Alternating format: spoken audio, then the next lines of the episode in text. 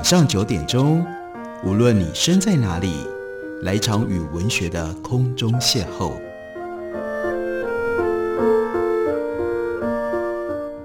杨照谈书，邀您一同遨游文学世界，认识古今中外的经典之作。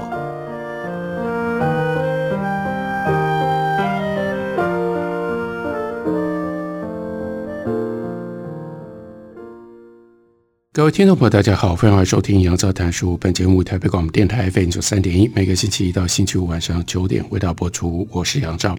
在今天的节目当中，要为大家介绍的是台湾最老牌的科学补给杂志，那就是《科学月刊社》。他们最近跟英出版合作，一起出版了一系列关于二十一世纪诺贝尔奖的专书。在这套专书当中，就是把二十一世纪以来。诺贝尔的物理奖、化学奖以及经济学奖，每一年的得主将他们生平以及他们主要在能够得奖的领域上所创造出来的重要的成就，用普及的方式让大家可以比较快的得到一定的印象跟认识。在这次的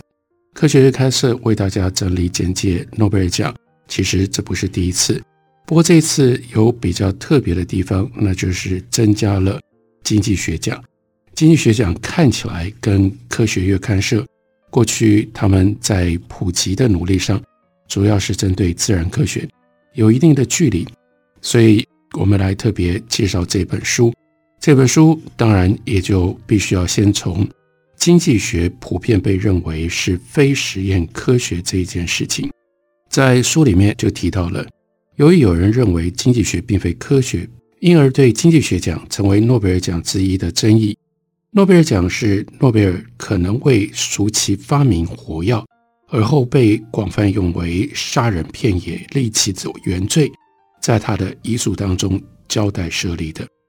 从一九零一年开始颁发以来，因为金额庞大以及评审过程的严谨，这个桂冠一直被世人所看重，也是最具有崇高荣誉的奖项。依照诺贝尔遗嘱所设立的奖项，有。物理、化学、生医及医学、文学以及和平奖五种，诺贝尔希望奖励的是特殊的成就，并非杰出的个人。因此，在自然科学方面，诺贝尔奖是对重大发现、发明以及改善给奖；而文学与和平奖或许应另当别论。大致说来，历年来的颁奖都颇为慎重、庄严、顺利，得奖者也都被世人极度尊崇、羡慕。其本人也都认为得奖是一生至高无上的荣耀。不过，自从一九六九年加入了经济学奖以后，几乎年年都有杂音出现，甚至还传出取消经济学奖的主张。如今被通称诺贝尔经济学奖的奖项，是瑞典中央银行为了庆祝成立三百周年，在一九六八年初次创设的，原名其实是。瑞典中央银行纪念诺贝尔经济学奖，在一九六九年开始颁发，给奖标准基本上比照原始的五种。依照瑞典中央银行的规定，每年颁发给一位在经济学上有杰出贡献，而且其重要性一如诺贝尔在遗嘱当中所讲的、所形容的这种杰出的人士。不过，曾经有不少年的得奖者都不止一位。而且，尽管诺贝尔原先希望奖励的是特殊成就，而非杰出个人，但因成就附在个人身上，所以终于反客为主，世人反倒比较在乎得奖的人。既然经济学奖一切比照原先的五种，为何独独有异议之声会出现呢？最大的反对声浪认为，经济学奖的设立并非诺贝尔他自己本人的意思。跟其他的奖项意义不一样，不应该一起颁发。平实的说，这种反对意见只具形式，并没有实质的内容。只要诺贝尔奖委员会不反对，他们要怎么颁奖无可厚非。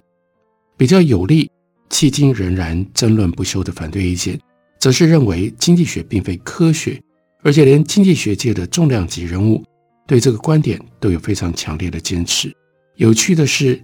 其中最具有代表性的人物是一九七四年两位诺贝尔经济学奖得奖者之一，那是瑞典的左派经济学家缪尔达。缪尔达在接受了诺贝尔奖之后，越想越不对劲，就撰写了一系列的文章，谴责这个奖项，也对自己曾经受奖表示遗憾。只不过，他是否已经将高额奖金跟奖项退还给主办单位？主办单位又如何处理呢？其实我们不容易查得到这方面的资料。根据评审委员会的宋词指出，传统经济学研究奠基于自利的动机跟理性决策假设，因而经济学普遍被视为是非实验科学。它的方法论重在现象的观察，不在实验室内经过条件控制的研究。不过，经过学界的努力，如今已经有越来越多研究者致力于实验测试，并且修正了一些基本经济的假设，而且更加依赖得自于实验的数据。这些研究乃直基于认知心理学者对于人性判断以及决策的研究，以及实验经济学家对理论预测的实证测度。因此，要继续以经济学非实验性科学。来反对列入诺贝尔奖行列这样的说法，或者是这样的主张，到了最近几年，也就慢慢的低了下去。在二十一世纪曾经得奖的这些得主当中，有几位特别值得我们稍微专注的为大家介绍一下。例如说，在二零零四年颁给了 Edward Prescott，他非常重要的一件事情，反而是跟我们刚刚讲的那个潮流。是逆反的，他放弃了经济计量的方法，因此反而能够在经济学的研究上得到了突破。这个 Prescott，他从事研究之初，曾经应用经济计量方法研究总体经济的问题，但是在一九七零年代，他的思维经历了大转变，不只是改变了他的研究的方向，随后也影响了整个总体经济学的研究走向。当时的经济计量学强调变数之间的关系，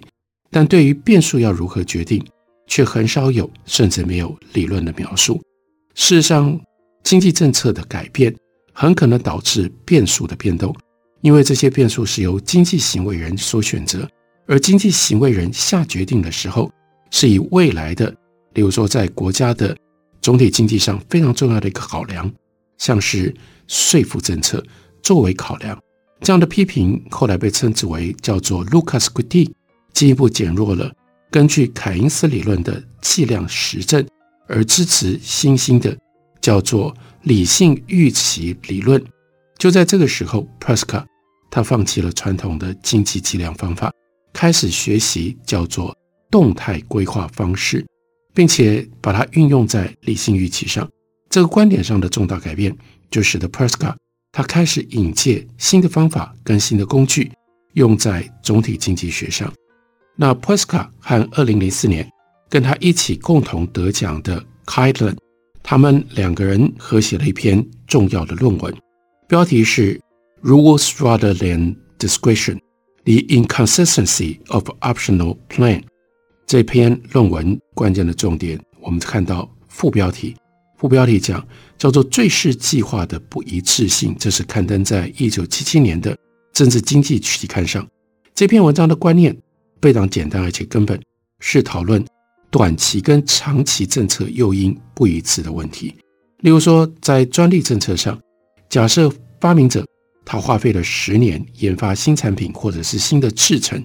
由于十年来他的投资成本已经发生了，因此政府最佳的短期政策。是不给予专利保护，因为如果是这样，其他人就可以低价的复制这个发明而获利，整体社会除了发明者之外，都因为这样而公共获利。根据这样的一个权衡政策而来的短期社会的福祉是最大的，但是它的长期效应呢，我们就看到了严重的缺失，因为人们今天的决定来自于对于未来的期望，今天的潜在发明者。在决定是否投入昂贵的创新活动的时候，他就一定会考虑到未来的专利政策。如果他们预期未来的政策是这种短期政策，也就是拿不到专利保护的话，投资创新活动的意愿就会降低，因为预期到投资在未来没有办法回收。反之，如果政府用专利来保护投资者，让某一个实践当中，发明者有独家的专利权，预期可以获利，投资者就有意愿进行投资。Prescott 跟 Kylan 他们特别强调，叫做 rules and not discretion，法则而非权衡，也就是长远来看，执行清楚的法则，并非允许短期的权衡。执行清楚的法则，而非允许短期的权衡，是比较好的选择。如果政府所采取的政策法则能够保障人民的未来，那么个人就会做出使得未来更为繁荣的决策。这样的观念现在听起来理所当然，非常的简单，但在一九六零、一九七零年代不是这样的。当时盛行的是经济计量政策评估，忽略未来政策选择对于当前目前。个人决策的影响，这篇文章点出了这个盲点，对于经济圈产生了重大的影响，对于公共政策也有了很大的冲击。在一九七零年代，许多国家都存有严重的通货膨胀问题，政府却持续地宣称会积极寻求减少通货膨胀的政策，但行政部门时常以短期政治压力影响政策。使得中央银行的货币政策没有办法一贯。这一篇特别强调时效不一致性的文章的重点，就是要点出这些政府呢，应该要设立真正独立的中央银行，让货币政策不受政治压力的影响。文章发表了之后，在长期来看，许多国家开始设立了独立的中央银行。所以 p r e s c a 跟 Killen 他们对于经济科学最重要的贡献。就在这一篇时效不一致性的文章当中，跟股票异筹之谜几年了之后，Killen 跟 p r e s c a 他们又合作了另外一篇关于景气循环的文章。一九七零年代以前，传统的看法认为，需求的周期性波动是景气循环的主要的原因。卡伦跟 Prescott 修正基本的动态经济理论，让它包含了生产的技术性冲击模型当中。并没有需求或者是货币面的冲击。不过，他们指出许多重要的景气循环特征可以用这个模型来予以重现。对于景气循环，供给面比需求面要来得更重要。这种技术面冲击导致的循环，后来就被称之为叫实质景气循环 （Real Business Cycle，RBC）。这篇文章也有很大的贡献。因为改变了经济学家对于景气循环的看法，因为技术性冲击能够解释大部分的景气循环波动，是一个全新的观念。所以，二零零四年经济学奖的这两位得主，他们重要的贡献在总体经济学上。今天我们关于中央银行，乃至于对于如何控制景气循环所带来的可能的伤害，在这方面。他们两个人所提出的经济理论，对于这个世界真的有很大的贡献。我们休息一会儿，等我回来继续聊。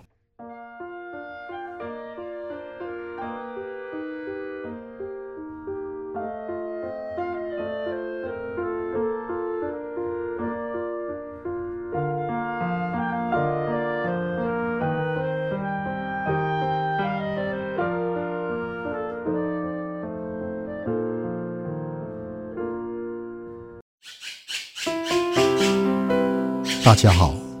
我是刘克湘。亲近自己的城市，找回城市的温暖。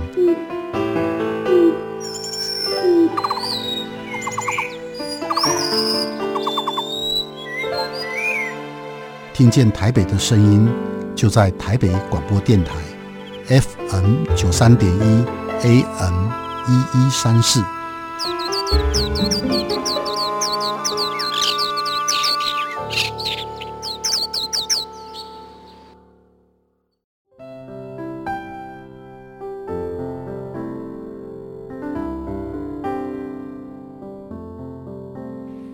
见台北的身影，拥有颗热情的心，有爱与梦想的电台，台北广播 FM 九三点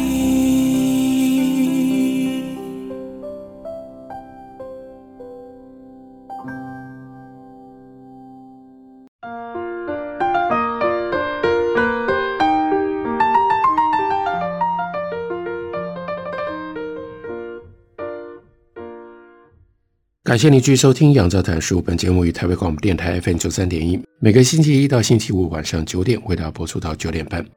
今天为大家介绍的这本书是科学月刊社跟英出版一起合作为大家策划、为大家介绍二十一世纪诺贝尔经济学奖。从二零零一年到二零二一年，一共有二十一年的时间当中，这段时间如果我们稍微考察一下。诺贝尔经济学奖都颁给了哪一些经济学家？对于我们整体的来理解经济学这个领域，不管是在个体经济学或总体经济学，它的主要的变化趋势跟方向也就能够有所掌握。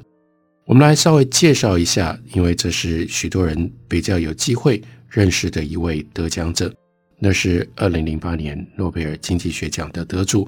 叫做 Paul Krugman 克鲁曼。克鲁曼呢，他是在一九五三年出生于美国的纽约长岛。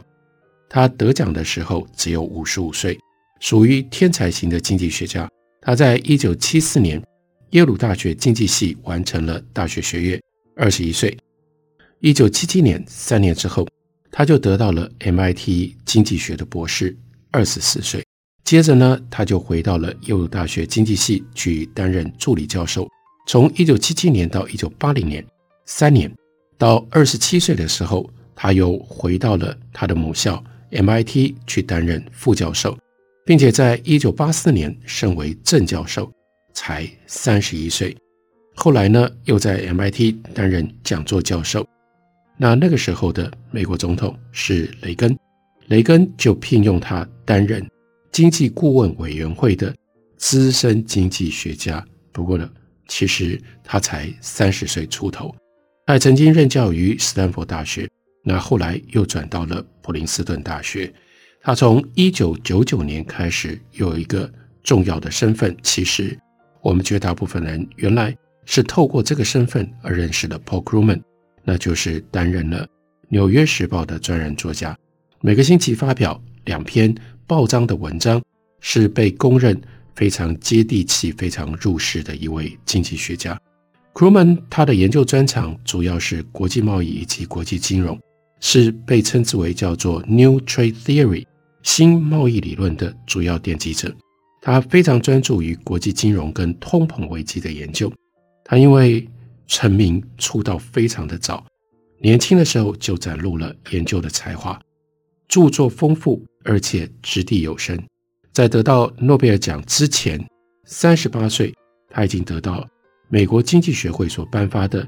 John Bates Clark Medal 克拉克奖章。克拉克奖章不容易得，每两年颁发一次，是美国经济学会针对四十岁以下对经济思想以及知识具有显著贡献的美国经济学家的表扬。这一般被称之为叫做诺贝尔经济学摇篮。虽然 Krugman 的成长跟活动的范围大部分限于美国的东北部，但借着他的书籍、研究、文章，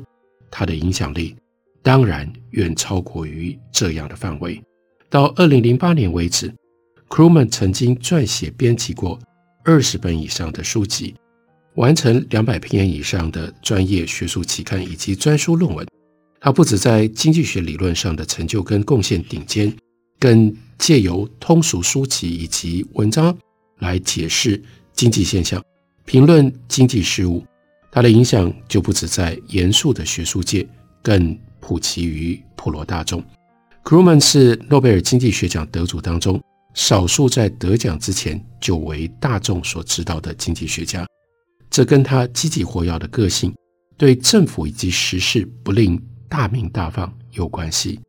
对于诺贝尔经济学奖，即使他自己做作的若无其事，还在公布得主的当天早上，在自己的部落格写的：“今天早上我有些好笑的事发生。”不过事实上，学界对于 Krugman 可能得到诺贝尔奖的猜测已经存在多年，他不可能不知道这种状况。Krugman 得奖了之后，各界赞颂之声不绝。不过，也出现了对他不是很认同的声音，大多是对于他预测经济情势，例如说一九九七年的亚洲金融风暴，或者是东亚经济成长的微弱基础，或者是对于小布希政府的言辞批评等通俗言论的观察。诺贝尔奖作为全球最高学术荣誉的代表，他要表彰的不会是克鲁曼他的通俗言论，而是在他的相关学术领域所做出的贡献。在学术研究上来看，克鲁曼对于经济事务的洞察力很高，较之其他的学者，他通常在一个经济议题出现的几个月、几年之前就加以锁定，并且针对议题建构一个不算太庞杂的经济模型，提供崭新而未能先被预期的经济的意涵。当这些议题很快引起一般重视之后，克鲁曼的模型早就在一旁等待其他经济学家的追随。这些经济学家对克鲁曼的反应，通常一部分是赞誉，一部分是恼怒。事实上，克鲁曼的经济模型清爽简单，通常只靠特定的函数形态假设来进行分析。一般而言，特定函数形态的设定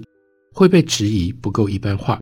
没有办法处理议题的复杂性。许多训练有素的经济学家试图将 Kruman 的模型加以延伸，并且一般化处理，这可以得到不一样的结果。但通常的情况是，克鲁曼他所选择的特定函数形态非常的适切，以至于更为复杂而且一般化的延伸模型也没有办法推翻克鲁曼他模型的核心发现，还有经济遗憾。也就是说，他真正的最大的长处在经济学的。学术研究领域上，它模型的特定假设像匕首一般，从一开始就直指问题的核心。它具备有这种以简驭繁的特殊的功力。克鲁曼在经济学领域最大的贡献是对于古典国际贸易理论的颠覆，并由不同的观点来诠释贸易对于各国所带来的利益。古典国际贸易的起源是一八一九年，英国经济学家 Ricardo。他的比较利益理论，这理论强调贸易可以促进分工，哪怕是条件再差的国家，都可以借由专业化生产相对成本较低、比较有利的商品。也就是国际贸易带给各国的利益是来自于分工和专业化。古典国际贸易理论在一九六零年代中期达到了高峰。比较利益理论有两位瑞典经济学家，那是 h e c k e r 还有 Olin。他们发扬光大，欧林也在一九七七年得到了诺贝尔经济学奖。在他们两个人的理论当中，强调各国比较利益的来源在于各国天然的生产要素不同，也就是贸易的进行可以促使贸易国大量利用国内的丰富要素，更专业化的生产跟出口产品。例如，劳力相对丰富的国家。会更专业化生产跟出口劳力密集产品，他们的模型成为古典理论当中著名的，就是 Heckscher-Ohlin 模型，或者是要素禀赋理论。另外一位著名的天才诺贝尔经济学奖得主，那是 Paul Samuelson，更将这个理论发扬光大，成为国际贸易理论至今颠扑不破的真理。也是国际经济学教科书的核心。古典贸易理论所显示的经济意涵，第一是大量贸易应该存在于贸易要素禀赋差异最大的国家，例如工业化国家跟低度开发国家之间。其次，贸易的开启会导致一国不同生产要素之间的所得分配以及利害冲突增大，例如出口资源密集产品，同时进口劳力密集产品。就像是将资本出口，并且进口劳力，将使得国内劳动者因而面临竞争而受到伤害。最后，一群要素禀赋互补的国家，可以借由建立使贸易更自由的经济区域，例如说自由贸易区或者是关税同盟，以及各自生产具有比较利益的不同产品，来提高贸易利得。古典贸易理论以比较理论。贯穿古今，气势磅礴，严谨而优美，但并不是没有缺点。主要是它的假设，所有贸易相关的市场都必须是完全竞争市场。在这个假设底下，贸易国都会出口具有比较利益的商品，进口不具有比较利益的商品，也就是贸易形态是产业之间的贸易。这样的假设跟结论，却越来越跟现实世界背道而驰。在现实世界当中，许多的产业越来越集中化，完全竞争越来越不是常态。所以，Krugman 就在这样的一个基础底下做了他的修正。他的修正很重要，就是顾虑到不完全竞争底下所产生的状况。他假设了垄断性竞争市场的结构，并且假设这个产业生产规模的扩大不会改变各项要素投入的比例。其他产业部门则假设为传统具有固定规模报酬特性的完全竞争市场。当两国开始贸易的时候，产业之间的贸易原来会依循 h e c k s h o l l i n 的模式，在要素禀赋差异原理来进行。但在垄断性竞争产业，贸易的开启就等于厂商面对的市场扩大，不但上述消费者的选择更加多样化，单位生产成本降低，两国厂商也都可以向对方出口同类的商品，双向产业内的贸易所以就产生了。如果两国正好拥有相同的要素禀赋，那么产业之间的贸易不会发生，所有的贸易。都变成了产业内的贸易，这是非常重要的修正。而这个修正呢，在相当程度上也就反映并且能够预期现实现状，它在这种非完全竞争底下会发生的现象。当然，也就刺激了在国际贸易的领域各个不同的参与者，他们做出调整。这是 Krugman 在经济学的专业领域他所做出的重要的贡献。借由这本书，我们可以对于二十一世纪诺贝尔经济学奖的这些得主，他们到底在经济的思考上面开拓了什么样的议题、什么样的领域，有一个概括的认识跟理解，介绍给大家。感谢您的收听，下个礼拜一同时间我们再会。